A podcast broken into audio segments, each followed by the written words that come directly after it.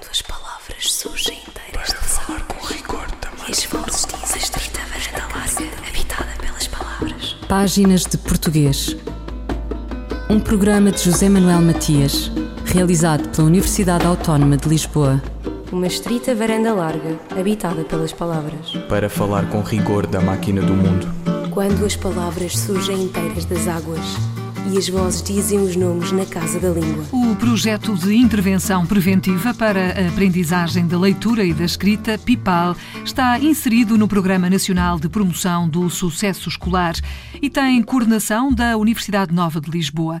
A experiência começou em 2019 em dois agrupamentos escolares de Sesimbra.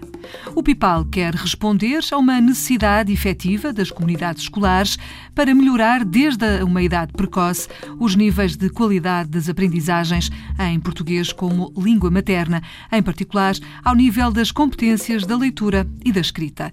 São amplas as áreas de intervenção: diagnosticar dificuldades em áreas da linguagem oral, leitura e escrita em crianças a frequentar o pré-escolar e o primeiro ciclo, primeiro e segundo anos de escolaridade, promover a capacitação de educadores de infância, professores do primeiro ciclo e professores do ensino especial para intervir didaticamente nas áreas diagnosticadas, acompanhar a intervenção em sala de aula, apoiando a planificação e implementação de estratégias de diferenciação pedagógica, avaliar efeitos da intervenção para o sucesso na aprendizagem da leitura e da escrita. Páginas de Português conversa com as investigadoras Joana Batalha e Maria Lobo. Este projeto é um projeto que uh, nasce em 2019 e que nasce em primeiro lugar como resposta a uma necessidade que foi uh, uma necessidade do município de Sesimbra, de alguns agrupamentos de escolas do município de Sesimbra, uh, de melhorar os níveis de qualidade uh, nas aprendizagens na área do português, desde uma idade precoce.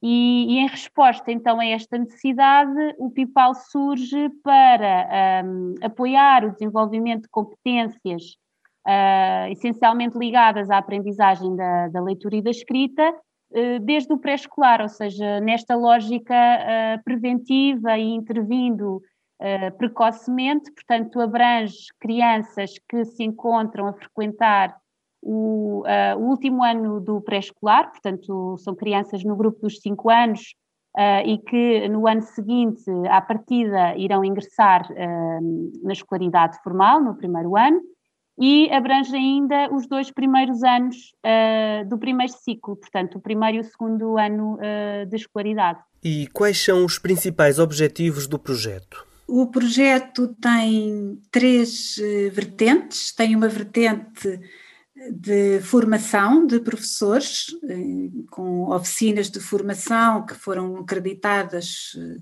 e, e, que funcionam com os, com os, educadores e professores de, de primeiro e, e, segundo anos de escolaridade.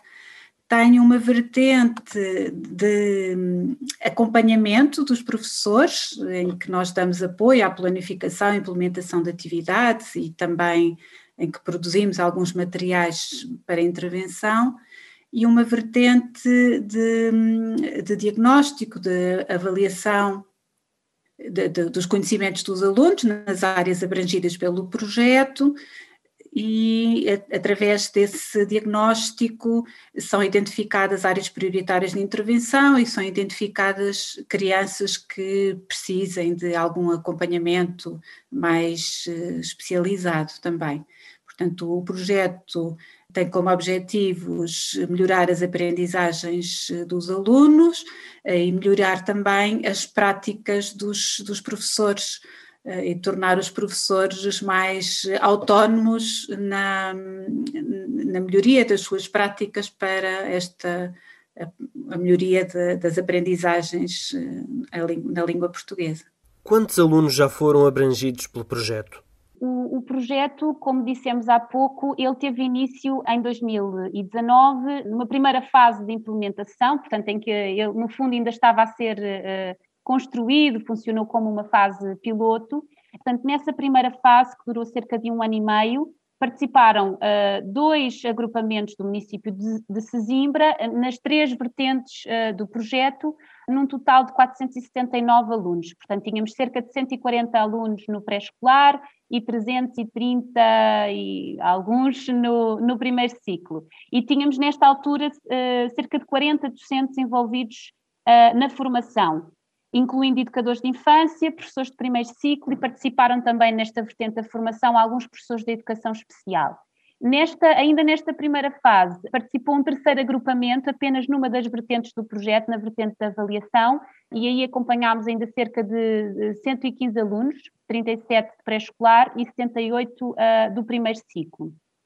Este ano letivo o projeto teve continuidade no, no, num agrupamento do município de Sesimbra, no agrupamento de escolas da Quinta do Conde, e integra o plano de ação estratégica deste agrupamento, que no fundo apresenta objetivos que são convergentes com os objetivos que temos no PIPAL, e nós estamos a acompanhar uh, este ano uh, 17 docentes, entre educadores de infância, professores de primeiro ciclo e professores de educação especial, e temos 248 alunos, 75 de pré-escolar e 173 de, de primeiro ciclo.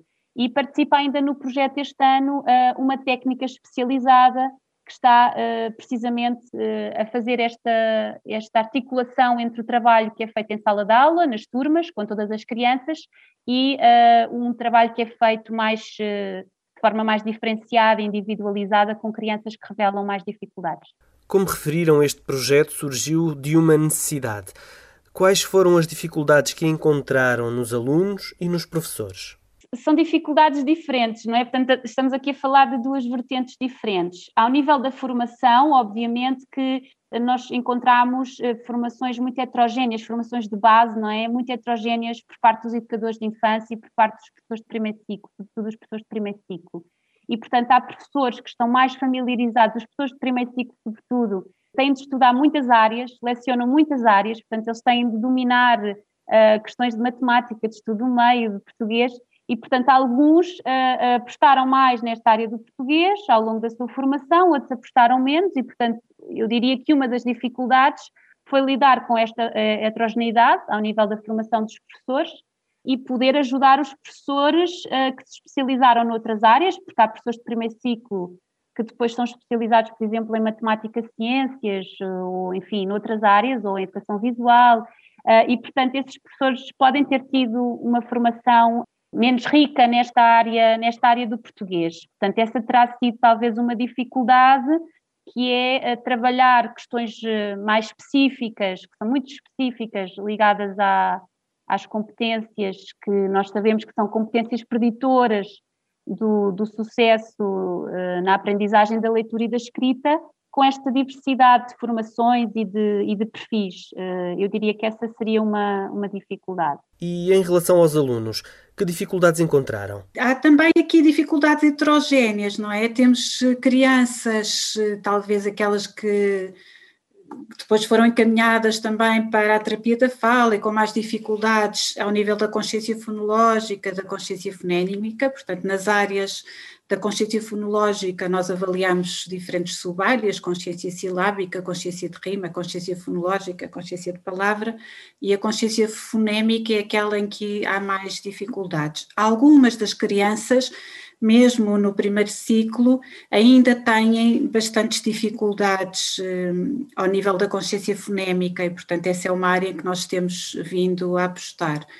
Também eh, verificamos que nas crianças de segundo ano, que são aquelas que são avaliadas na leitura e na escrita, há ainda dificuldades na na escrita, na escrita de texto em particular, portanto, essa foi uma área em que, identificámos dificuldades e ao nível da compreensão da leitura e, sobretudo, de, de, de, de textos expositivos, a que as crianças estão menos uh, expostas, em que o trabalho do, do professor em sala de aula muitas vezes está mais direcionado para a leitura de texto narrativo e, portanto, é uma área que, que é menos trabalhada, em que, em que se notaram ainda algumas dificuldades. Essencialmente, nós estamos a basear-nos, obviamente, na, naquilo que, são, que foram os resultados, sobretudo os resultados do, do, do funcionamento do projeto no ano, no ano passado, Uh, e de facto estas áreas que uh, foram referidas são as que uh, apresentaram, em que o maior número de crianças apresentou mais fragilidades, mais dificuldades. Depois, obviamente, que há aqui outras variáveis que certamente podem interferir. Nós, nós estamos também a recolher alguns dados sobre estas crianças e a tentar perceber que variáveis é que podem contribuir para, para as maiores dificuldades que algumas crianças apresentam.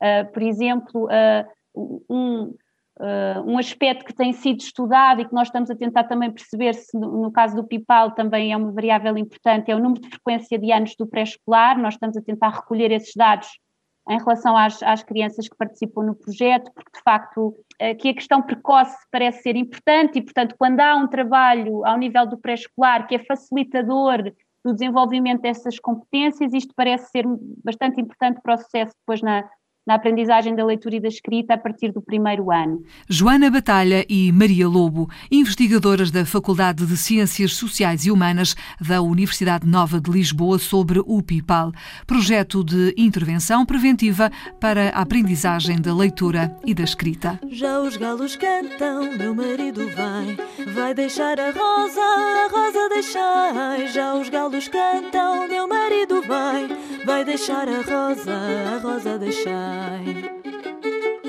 Uma mãe que tens, vai-me lá chamar. As dores são tantas, estou a acabar. Uma mãe que tens, vai-me lá chamar. As dores são tantas, estou a acabar. Levante-se, minha mãe, deixa o bom dormir. Que a sua nora tem dores de partir. Levante-se, minha mãe, deixa o bom dormir. Que a sua nora tem dores de partir.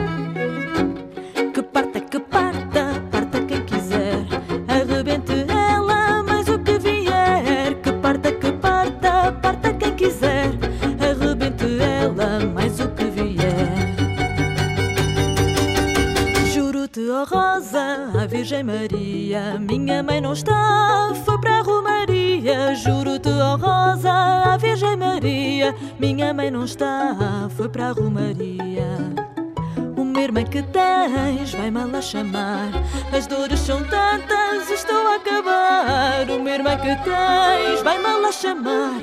As dores são tantas, estou a acabar. Levanta-te, oh mana, deixa o bom dormir. A tua cunhada tem dores de partir. Levanta-te, oh mana, deixa o bom dormir. A tua cunhada tem dores de partir. Parta, que parta, parta o varão. Arrebente ela pelo coração. Que parta, que parta, parta o varão. Arrebente ela pelo coração. Juro-te, oh Rosa, a Virgem Maria, minha irmã não está, foi para a Romaria. Juro-te, oh Rosa, a Virgem Maria, minha irmã não está, foi para a Romaria.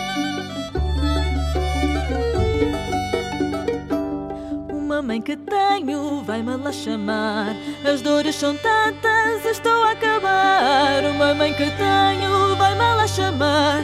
As dores são tantas, estou a acabar.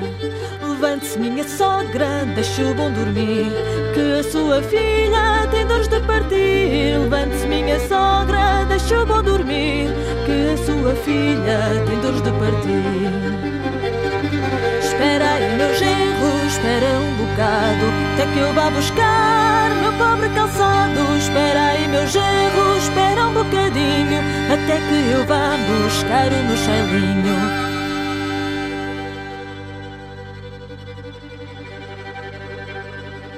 pastores da serra, guardando o seu gado. Que toque é aquele que é toque dobrando? Uma pobre rosa que morreu de parto. Cunhada e sogra não lhe deram trato. A filha que tens, casa bem casada, nunca fica entre sogra e cunhada. a filha que tens, cuida tu bem dela. Eu tinha só uma e fiquei sem ela. Já os Galos Cantam, de Sara Vidal. Um tema de Matriz, o primeiro álbum a solo da compositora e intérprete, ou uma viagem musical pela geografia portuguesa. Fulgurações do nosso idioma. Um apontamento da professora brasileira Edleise Mendes. A crónica de Edleise Mendes, esta semana sobre como se ensina uma língua pluricêntrica. O fato de o português ser uma língua pluricêntrica significa o reconhecermos em toda sua diversidade, como língua de muitos, não apenas no espaço dos países que o têm como língua oficial, mas também incluindo a sua grande diáspora, além dos seus falantes como língua não materna, cada vez em maior número. Isso implica que em cada espaço onde a língua portuguesa se desenvolveu, a ela foram se agregando novos elementos linguísticos e culturais decorrentes das características geográficas, sociais e culturais locais, bem como do contato com muitas outras línguas que com ela convivem. No século XXI, cada vez mais compreendemos a necessidade de abandonarmos o histórico de divisão e de isolamento que caracterizaram o desenvolvimento e as políticas do português ao longo do século XX, saindo de um sistema de referência bicêntrico, centrado nas normas de Portugal e do Brasil, sempre em regime de competição, para outro que valoriza a língua em uma perspectiva global internacional e de gestão colaborativa e compartilhada por todos os Estados-membros da CPLP. Essa nova perspectiva de compreensão e de gestão do português, já presente nos discursos e ações dos governos e nas reflexões e pesquisas dos especialistas da área, naturalmente tem influenciado os modos como a língua vem sendo ensinada. Mas será que estamos formando professores capazes de atuar a favor da diversidade e da riqueza linguística e cultural de nossa língua, compreendendo-a em sua dimensão global e pluricêntrica? Cada vez mais ouvimos relatos de situações em que falantes de português têm sido discriminados no sistema escolar, da escola básica ao nível superior, em diferentes países, especialmente em Portugal, por não fazerem uso da norma linguística considerada correta ou padrão de referência para as outras. O fato de as normas portuguesa e brasileira serem consideradas centrais no sistema da língua portuguesa não significa que as outras normas sejam versões imperfeitas do ideal de língua, ainda imaginado por aqueles que se apegam nostalgicamente ao passado, desconsiderando o papel relevante dessa língua no tempo presente. Assim, ensinar hoje o português em uma perspectiva pluricêntrica não significa fazer uma bricolagem de normas ou de aspectos linguísticos e culturais, uma vez que ensinamos e aprendemos a partir do nosso contexto de vivência e da nossa própria identidade na língua. O que os professores precisam é compreender o papel do português hoje no mundo, o seu potencial de crescimento e os seus novos posicionamentos na geopolítica global. Além disso, sentirem-se impotentes por não conhecer todas as variedades do português é um modo mais cômodo de justificar a discriminação pelo desconhecimento da diversidade da língua. Por isso, mais vale uma atitude de abertura e o esforço cotidiano de valorizar outros modos de se viver em português, com bom senso e empatia. A melhor forma de aprendizagem é a abertura ao outro e ao que ele traz de novo, Aprendamos, pois, com a diferença. Esse é o primeiro passo. Quantas palavras?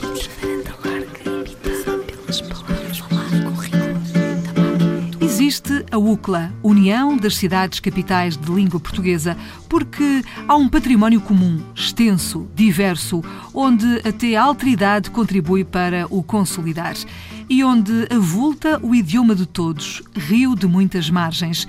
Vítor Ramalho, secretário-geral da UCLA, discorre sobre a língua portuguesa como património vivo e com um papel a desempenhar nas organizações da sociedade civil. Eu falo por Portugal, mas acho que é como a todos os países de língua portuguesa, infelizmente. Em relação aos, aos países de língua oficial portuguesa, infelizmente, porquê? Porque depois das independências, uh, dada a circunstância de nós vivermos na altura num, num mundo bipolar, a influência de, hegemónica nesses países de uma economia planificada e da valorização de um único partido como condutor do próprio processo político, que se prolongou até à, à, queda do mundo bipolar, marcou muito e atrofiou a sociedade civil. Isso é óbvio.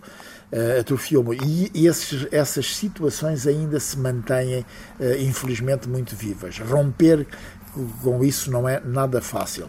E Portugal, eh, apesar de nós irmos fazer brevemente 50 anos do, da ocorrência do 25 de Abril, por razões também iniciais do próprio préquio que ele marcou, a própria consolidação da, da democracia em Portugal, como se sabe, só se verificou a partir de 1976 com a aprovação da Constituição.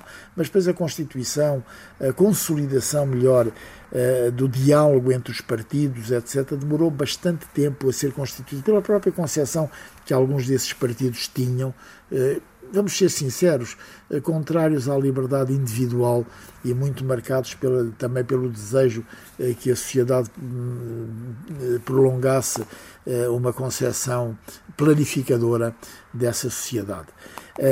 Mas Portanto, houve estes, passaram quase 50 houve, anos. Houve essas limitações. Mas mesmo depois disso, o, o que eu noto é que o poder político qualquer que ele seja depois disso, tem sido pouco receptivo a compreender a importância da sociedade civil. Uh, muito pouco. E por que será? Muito pouco.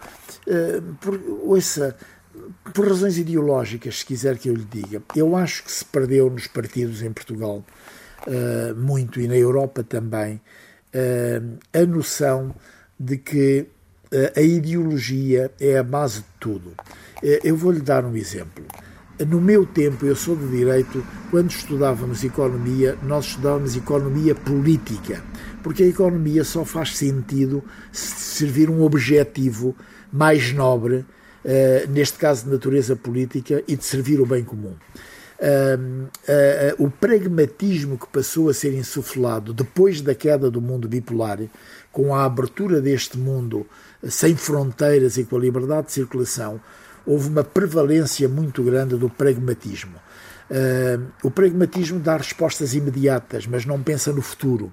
E é, eu acho exatamente que é isso que está a ocorrer, inclusivamente entre nós. Há uma uh, falta de visão de futuro. Há uma total falta de visão de futuro. Isso é muito preocupante e reflete-se inclusivamente na própria ah, questão que nós estamos aqui a tratar, ou pelo menos que eu abordei, que é a importância do aprofundamento das relações dos países de língua oficial portuguesa. Eh, o Presidente da República, no último discurso que teve, do 25 de abril, abordou este tema, mas eu, para além de palavras laudatórias que se lhe referiram, não vejo essa questão tratada com a profundidade com que deve, com que deve ser tratada. Não vejo, sinceramente. Uh, e, portanto, isso atrofia a própria sociedade civil, não lhes dá dimensão. Está a ver? Como referiu, essa sociedade está a ser asfixiada. Uh, Sim. Uh, e isso vai acabar, em relação à língua portuguesa, vai acabar por retirar fogo à própria língua e retirar poder para que a língua se possa não, impor? Não, pelo seguinte, aí é outra matéria, é outra questão. Não, porque se você reparar, depois das independências dos países de língua oficial portuguesa, o crescimento uh, da, da, da, da, língua portuguesa no mundo é exponencial. Porquê que é exponencial? Porque esses países, e bem, adotaram a língua portuguesa como uma língua oficial dos respectivos países e, portanto, têm que a dinamizar uh, para, que para que se ultrapassem as dificuldades que nos dialetos existiam em termos de comunicação entre todo o povo. Uh, e como a fertilidade das mulheres em África é muito grande, entre 5 a 7 filhos, a demografia está a crescer uh, de uma forma impressionante nesses países, particularmente em Angola e Moçambique, em que, quando Portugal cessou uh, a colonização, Angola e Moçambique teriam que 6, 7 milhões de habitantes. Hoje cada um deles tem mais de 25 milhões cada um. Uh, portanto, e é a língua portuguesa não é só uma língua oficial. Em alguns desses países é uma língua materna. Atenção. Uh, e, e, dada a circunstância de ser a quarta língua mais falada do mundo, a primeira língua mais falada do Atlântico Sul, a terceira ou quarta língua utilizada nas redes sociais, o, que, o, que, o que é que ocorre, pura e simplesmente? Que os países que têm capacidade hegemónica à, à escala planetária, desde logo a China, uh, apoiaram a língua portuguesa como uma, uma língua importante a desenvolver e criaram, por exemplo, em Macau, um fundo uh, que uh, permite a dinamização da cooperação chinesa com esses países, inclusivamente com Portugal, dotada de 20 mil milhões de, de, de, de dólares, não é questão menor. e várias universidades passaram a ter a língua portuguesa como uma língua de tratamento uh, obrigatório nessas universidades. Desde logo o Senegal, uh, mas vários países africanos também.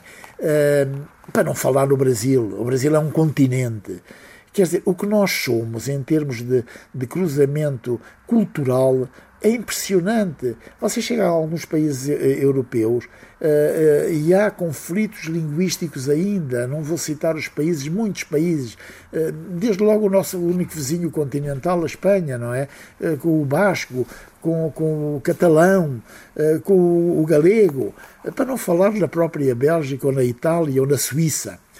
É impressionante como é que nós fomos capazes de gerar uma unidade linguística uh, no maior país da, da, América, da América do Sul, uh, que tem hoje 200 e tal milhões de, de habitantes. E você, na, na, paragem mais recôndida uh, do Amazonas ou na população índia, você ouve falar como língua materna o português. Portanto, a língua portuguesa está em expansão.